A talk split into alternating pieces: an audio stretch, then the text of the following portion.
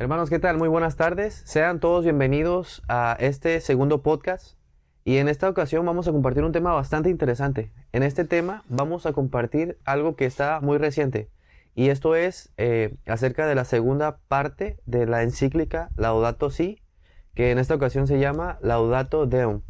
Y lo que explica el Papa de Roma en esta ocasión es que todos alaben a la Trinidad. Y en, este, en esta tarde vamos a compartir ese tema. Alaben a la Trinidad. Y en esta ocasión nos acompaña nuestro hermano Rodolfo Pereda. Muy buenas tardes.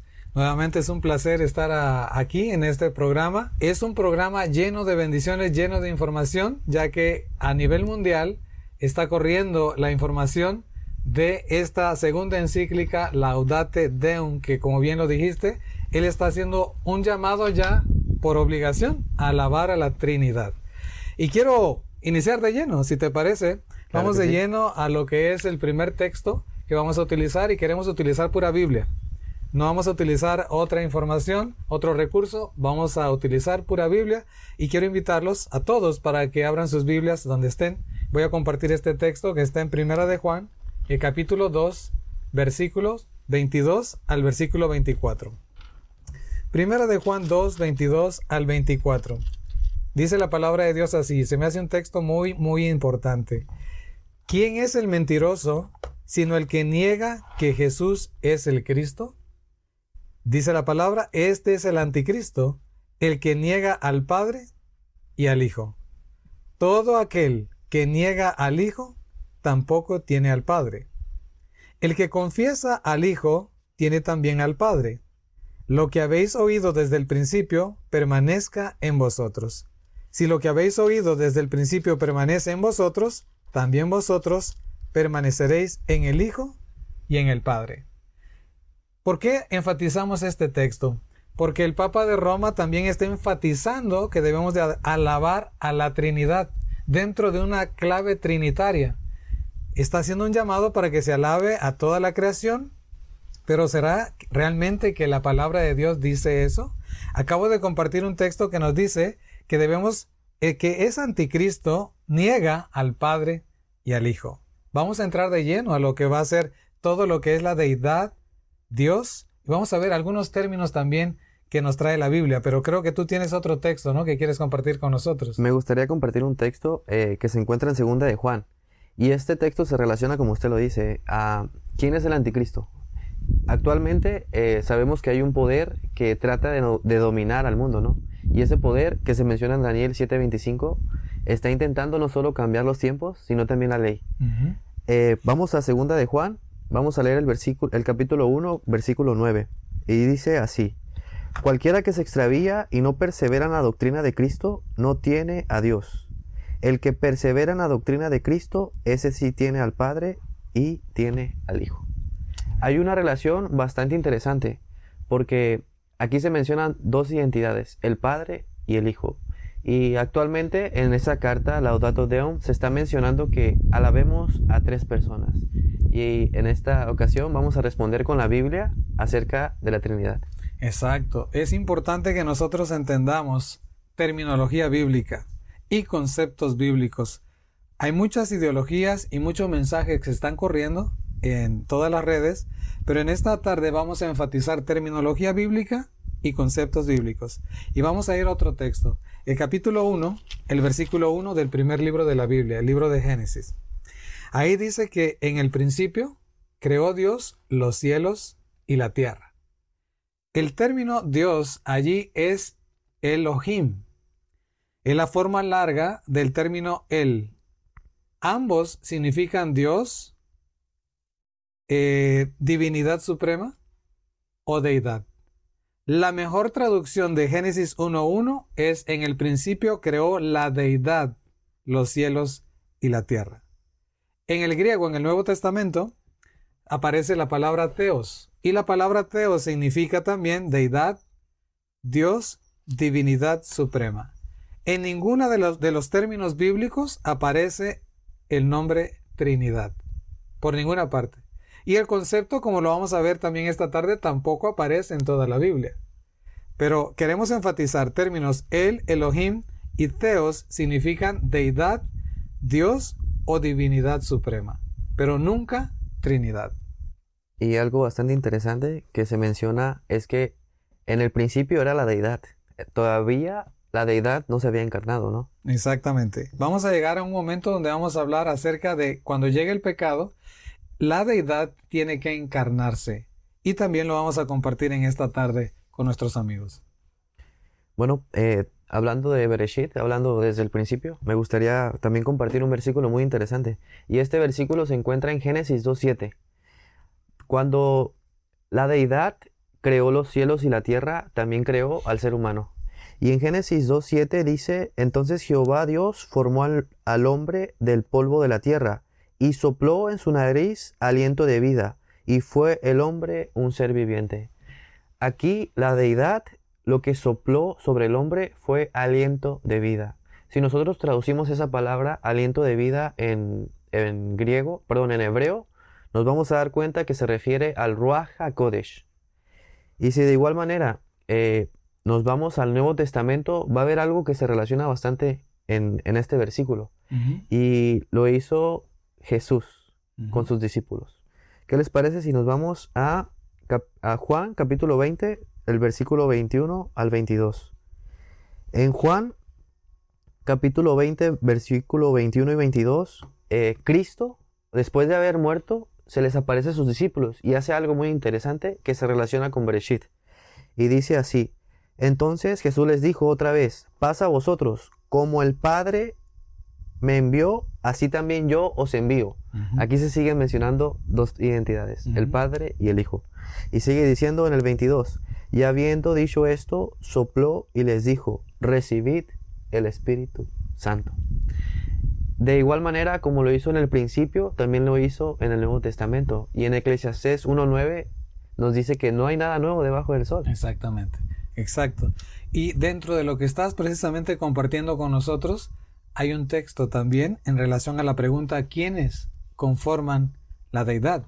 Esto es muy importante, ya que hay preguntas, malas preguntas, donde dicen cuáles son las tres personas de la Trinidad. La pregunta correcta debe ser ¿quiénes conforman la deidad? y vamos a dejar que la palabra de Dios responda a esa pregunta. Para ello vamos a citar San Juan capítulo 1, versículo 1. Dice así la palabra de Dios, en el principio era el verbo, y el verbo era con Dios, y el verbo era Dios. De tal manera que si nosotros traducimos nuevamente la palabra Dios a deidad, podemos decir que el verbo era en realidad la deidad el Padre y el Hijo son Dios. Es decir, el Padre y el Hijo son la deidad. Esa deidad que desde el principio creó los cielos y la tierra, esa deidad que sopló su espíritu para que pudieran los, eh, los discípulos de aquel entonces recibir esa lluvia temprana y poco tiempo después recibir la lluvia tardía, que no es otra cosa que la deidad misma para que ellos pudieran realizar la obra de Dios. De tal manera que en todo lo que hemos dicho hasta ahorita, en ninguna parte se menciona el término Trinidad. Y me gustaría agregar que cuando Jesús estaba con sus discípulos, hizo una declaración en el libro de Juan, capítulo 10, versículo 30, y dijo lo siguiente, porque yo y el Padre somos uno. Amén. Eran dos personalidades, pero unos, uno en, espíritu. Es correcto. Fíjate lo que San Juan 17, 3. ¿Qué pensaba el discípulo amado, aquel discípulo que estuvo cerca de Cristo? Es necesario eh, entender cómo él percibía este mensaje. Y él lo plasmó, lo dejó escrito en San Juan 17, 3. Y dice así, y esta es la vida eterna. Fíjense que es punto de salvación. Mucha gente dice, no, si yo adoro a la Trinidad o si no adoro a la Trinidad, eso no es punto de salvación. No, aquí la Biblia dice, y esta es la vida eterna. Que te conozcan a ti, esta es la clave, conocer. ¿Quién? ¿A qué Dios estamos adorando? ¿A qué deidad estamos adorando?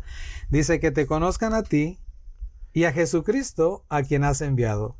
La única deidad verdadera. Es decir, el Padre y el Hijo son la deidad. Como tú bien lo mencionaste, no hay tres en uno ni uno en tres porque ese concepto y esa terminología jamás existe en la Biblia. Y lo estamos probando. Para todos aquellos que van a mirar este podcast, estamos comprobando con la Biblia qué cosa y quiénes conforman la deidad. Me gustaría agregar un versículo que se encuentra en Romanos capítulo 8. Y este versículo se relaciona bastante con lo que estamos compartiendo. Tenemos que escudriñar la palabra de Dios. No nos tenemos que basar solamente en un, contexto, en un texto. Cuando leamos un texto, tenemos que buscar el contexto. Y en Romanos capítulo 8, versículo 9 y 10 dice, Mas vosotros no vivís según la carne, sino según el Espíritu. Si es que el Espíritu de Dios mora en vosotros. Y si alguno no tiene el Espíritu de Cristo, no es de él. Aquí se siguen mencionando dos identidades, el Espíritu de Dios y el Espíritu de Cristo. Exactamente. Eso es la deidad. Vamos a otro texto, si te parece. Segunda de Corintios capítulo 5 versículo 19 para que veamos cómo el apóstol Pablo eh, tomaba y entendía el concepto y el término Dios. Dice segunda de Corintios 5 19, Dios, o sea, la deidad estaba en Cristo, reconciliando consigo al mundo, no tomándolas en cuenta los hombres sus pecados. Entonces, Pablo entendía el Padre y el Hijo son Dios. La deidad estaba en Cristo, ¿verdad? También Colosenses 2.2 es otro texto que nos dice así, para que sean consolados sus corazones unidos en amor hasta alcanzar todas las riquezas del pleno entendimiento, a fin de conocer el misterio de Dios, es decir, el misterio de la deidad, el Padre y de Cristo. Este texto es contundente al igual que todos los demás textos que hemos estado citando. Y sigue diciendo, a fin de conocer el misterio de la deidad, el Padre y Cristo. Es decir, el Padre y el Hijo son Dios. El Padre y el Hijo son la deidad. No hay más acerca de ellos. Y acerca de que qué es lo que es la deidad, también se menciona en el libro de Lucas, capítulo 1, desde el versículo 30 al 35, se menciona algo muy interesante. Dice que en el versículo 35 que respondiendo el ángel le dijo, el Espíritu Santo vendrá sobre ti, y el poder del Altísimo te cubrirá con su sombra, por lo cual el santo ser que nacerá será llamado Hijo de Dios. Aquí nos damos cuenta que la deidad es Espíritu Santo. Exacto, y lo vamos a corroborar nuevamente con San Juan 4:24. San Juan capítulo 4, verso 24 nos dice qué es la deidad. Y dice así, la deidad, o sea, Dios es espíritu. No dice que Dios es un espíritu, Cristo es otro espíritu el Espíritu Santo es otro espíritu. No, la deidad es espíritu. Y los que lo adoran, en espíritu y en verdad, es necesario que le adoren. Entonces, si la deidad es espíritu, el Padre es espíritu. Amén. Cristo es espíritu y el Padre y el Hijo son espíritu. Si eso es así, entonces la deidad es Espíritu Santo. Tú citaste Lucas capítulo 1, versículo 30 al 35, donde nos dice claramente que el ser que iba a nacer iba a ser santo. Y ese ser sabemos que era el verbo encarnado. ¿Verdad? Y hay otro texto en San Juan 17, 11. No sé si quieras leerlo. San Juan capítulo 17, versículo 11, donde nos habla precisamente acerca de el Padre como santo. San Juan 17, 11. San Juan 17, 11 dice así, y ya no estoy en el mundo, mas estos están en el mundo, y yo voy a ti, Padre Santo, a los que me has dado, guárdalos en tu nombre, para que sean uno, así como nosotros somos uno. Nuevamente enfatiza uno. ¿Por qué? Porque es espíritu. El Padre es espíritu, el Hijo es espíritu, son el Espíritu Santo. Hablando de ese término de uno, em, muchos creen y que cuando nosotros decimos que solo hay dos personas, eh, nos meten en un costal y en ese costal nos llaman arrianos. Entonces hay una gran diferencia en lo que creemos nosotros y en lo que creen los arrianos. Sí, sí, definitivamente. Los arrianos creían que Cristo era creado, que era otro Dios creado, que era un Dios más pequeño. Nosotros no creemos eso, creemos que el Padre es, y ahorita lo vamos a citar también, el Padre es espíritu, Cristo es espíritu, el espíritu pues es el Padre y el Hijo. No hay un espíritu aparte de ellos, ellos son espíritu porque así lo dice San Juan 4:24, la deidad es espíritu. Y para terminar con este concepto, quiero citar eh, Job capítulo 33, versículo 4. Dice la palabra de Dios, el Espíritu de Dios me hizo. ¿Por qué? Porque la deidad fue quien nos hizo y la deidad es Espíritu. No es un espíritu diferente, no hay un espíritu aparte del Padre y del Hijo. Por eso el Hijo sopla su espíritu. Por eso en la Biblia encontramos el Espíritu de Dios, el Espíritu de Cristo, el Espíritu de Dios, el Espíritu de Cristo. ¿Por qué? Porque ellos son espíritu. Amén. ¿Verdad? Eh, voy a relacionar también un versículo que se encuentra en Gálatas 4.6. Y muchos eh, de los que creen en, una Trinidad o en un Dios triuno, este versículo no lo toman en cuenta. Y dice Gálatas 4.6 que, y por cuanto sois hijos, Dios envió a vuestros corazones el espíritu de su Hijo, el cual clama Abba Padre. Aquí nos damos cuenta que se siguen mencionando dos personalidades, pero un espíritu. Exactamente. Y hay algo que quisiera compartir, no quisiera que se nos pasara eh, por alto, el hecho de que adorar a un Dios antibíblico es una blasfemia precisamente contra el Espíritu Santo. Dice Marcos 3, 28 al 30 lo siguiente, y voy a buscarlo para poder leerlo en Marcos capítulo 3, versículo 28 al versículo número 30. Dice así, de cierto os digo que todos los pecados serán perdonados a los hijos de los hombres y las blasfemias cualesquiera que sean. Pero cualquiera que blasfeme contra el Espíritu Santo, ahora yo pregunto, ¿quién es el Espíritu Santo? es la deidad. Porque ya lo leímos, la deidad es Espíritu Santo. Y dice, cualquiera que blasfeme contra el Espíritu Santo no tiene jamás perdón, sino que es reo de juicio eterno, porque ellos habían dicho, tiene espíritu inmundo. ¿Cuál es la peor blasfemia que podemos hacer? Es quitar al verdadero Dios y adorar a un Dios falso. Porque lo que el Papa de Roma está metiendo es una falsedad tremenda, está engañando al mundo entero. Y de hecho los católicos no, no los miembros de la Iglesia Católica, sino los líderes de esa iglesia, dicen que la doctrina base de todas sus demás doctrinas es la Trinidad. Sí, hay una unidad, pero no de esos, de, de, la deidad. Hay una unidad de todas las religiones que están mordiendo el anzuelo eh, debajo de esa falsa deidad. Eso no es una deidad divina, es una Trinidad, es un Dios creado por el hombre. Es un Dios que no existe en la Biblia. Y eso es blasfemia. Darle el atributo a Satanás en lugar de dárselo a Dios es una blasfemia. El problema en Marcos capítulo 3 es que los eh, críticos de Cristo estaban diciendo que hacía los eh, milagros porque tenía el espíritu de Belcebú. Imagínate. Y la gente ahora está siendo engañada con esta falsa doctrina trinitaria.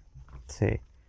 Y algo que me gustaría mencionar para reforzar ese comentario es que en el libro de Juan, en el capítulo 14, versículo 23 dice, respondió Jesús y les dijo, el que me ama, mi palabra guardará, y mi Padre le amará. ¿Cuántas personas? Dos. Y sigue diciendo, y vendremos a él y haremos morada en él. ¿Cómo es que un Dios triuno puede hacer morada en ti?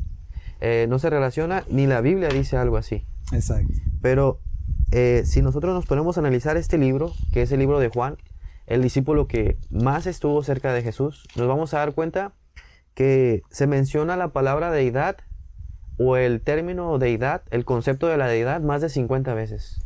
Eh, uno de los versículos que más se usa es Primera de Juan 5.7, Mateo 28, 19, y es lo que vamos a estar analizando en estos podcasts. Vamos a analizar también varios textos, no en esta ocasión, varios textos donde eh, los defensores de esta doctrina usan y vamos a darnos cuenta de que muchos de ellos ni siquiera existen. Eh, tal vez nos dé oportunidad de tratar uno o dos de estos textos mal utilizados eh, y como vuelvo, a repetir, algunos ni siquiera existen, pero son las bases de esa, de esa falsa doctrina. ¿Qué le parece si iniciamos con la pregunta número 5? Después del pecado, la deidad, el espíritu. Pero ¿qué, qué, pasó después del pecado? ¿Qué versículo o qué es lo que nos dice la palabra de Dios al respecto? Muy bien. Vamos a citar varios. Alguno de ellos es Hebreo capítulo 10 versículo 5. Hebreos capítulo 10 verso 5. ¿Qué es lo que sucede? Y esto no lo agarró de sorpresa a la deidad, no. Dentro del plan de salvación ellos ya sabían cómo iba a suceder, iban a suceder todas estas cosas, porque nada se sale de las manos de Dios. Dice Hebreos 10.5, por lo cual, entrando en el mundo, dice, sacrificio y ofrenda no quisiste, mas me preparaste un cuerpo. ¿Verdad? Ese espíritu, esa deidad que es espíritu, se hizo carne. Se revistió de carne.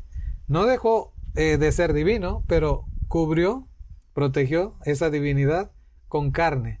¿Con qué propósito? Tú tienes el versículo capítulo 1, verso 14 de Juan. ¿Qué dice ahí? Eh, y es algo bastante interesante porque eh, el verbo que habitaba en la plenitud de la deidad se hizo carne. ¿Por qué se hizo carne? Porque era necesario para que expiara la ofrenda y el sacrificio.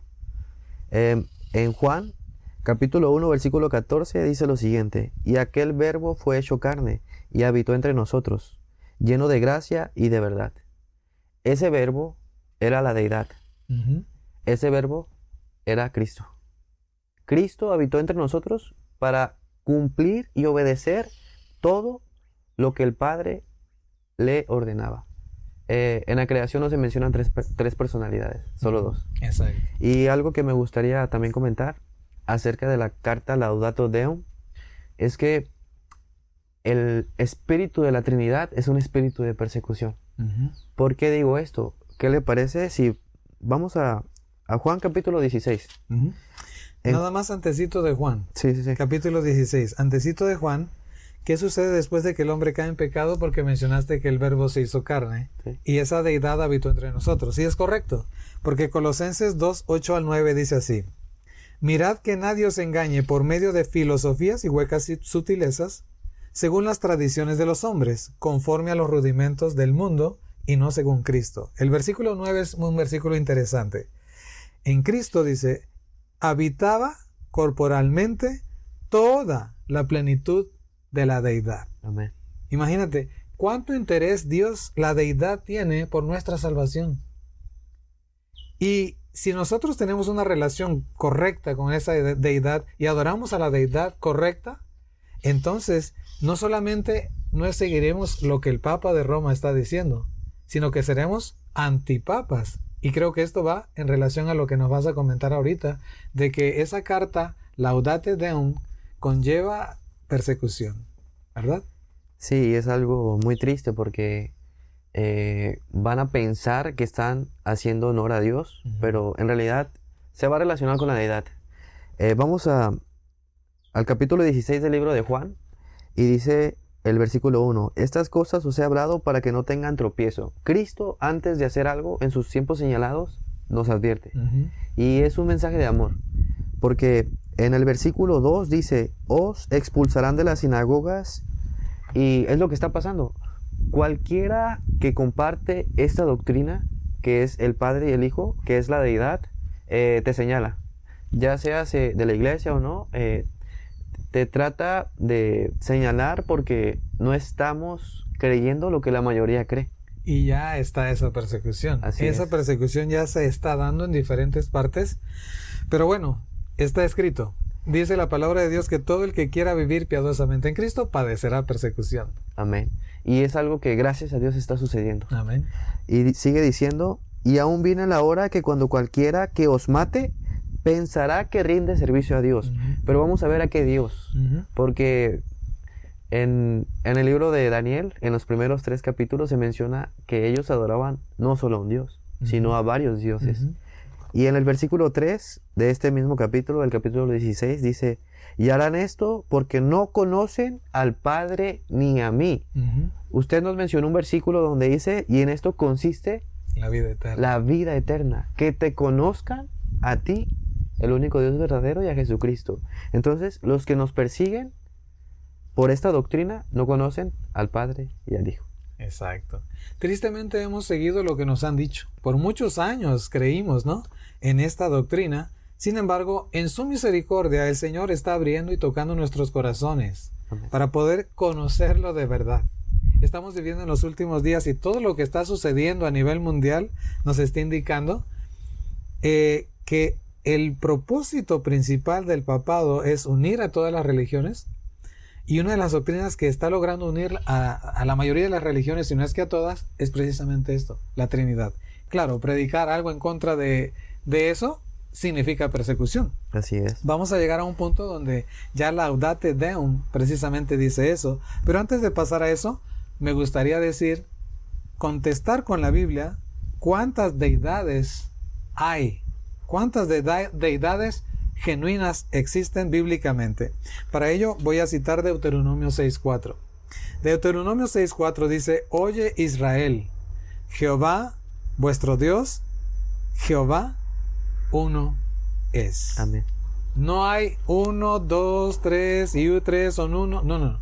Dios es uno, porque Dios es espíritu. ¿Verdad? Y esa deidad está conformada por el Padre y el Hijo.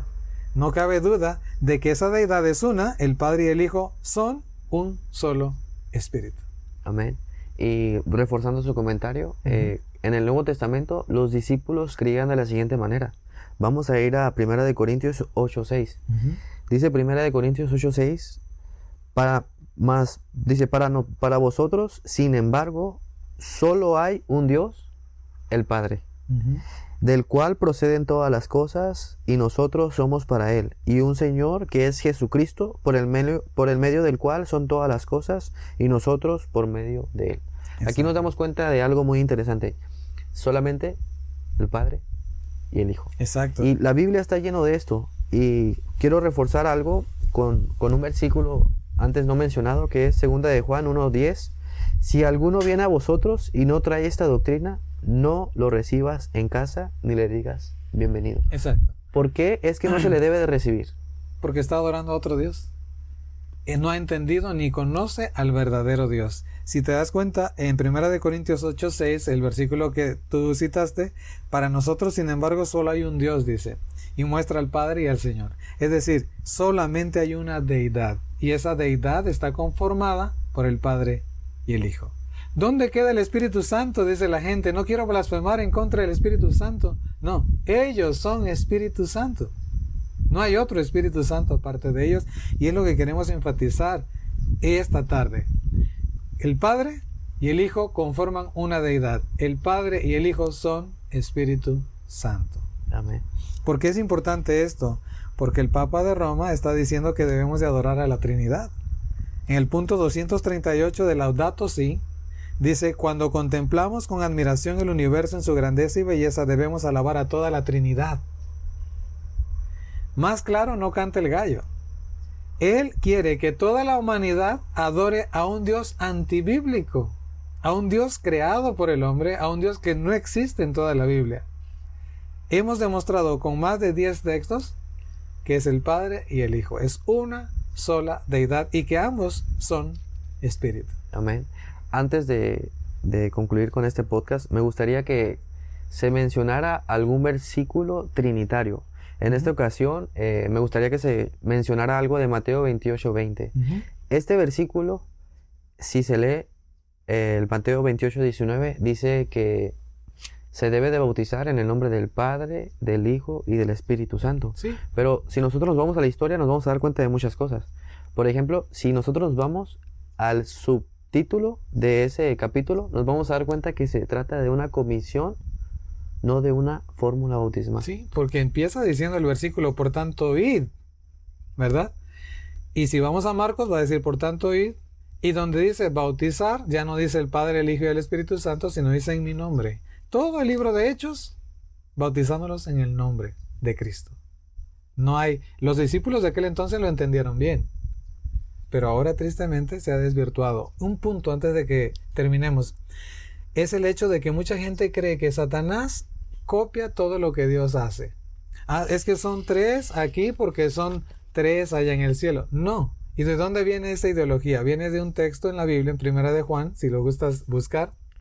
Primera, de Juan 5, versículo 7. Y quiero decir que Satanás jamás imita a Dios. ¿Qué dice el versículo? Dice el versículo, porque tres son los que dan testimonio en el cielo, el Padre, el Verbo y el Espíritu Santo, y estos tres son uno. Sí, es el único texto en toda la Biblia que dice, y estos tres son uno. Pero para aquellos que no saben, este texto, estos tres son uno, no existe.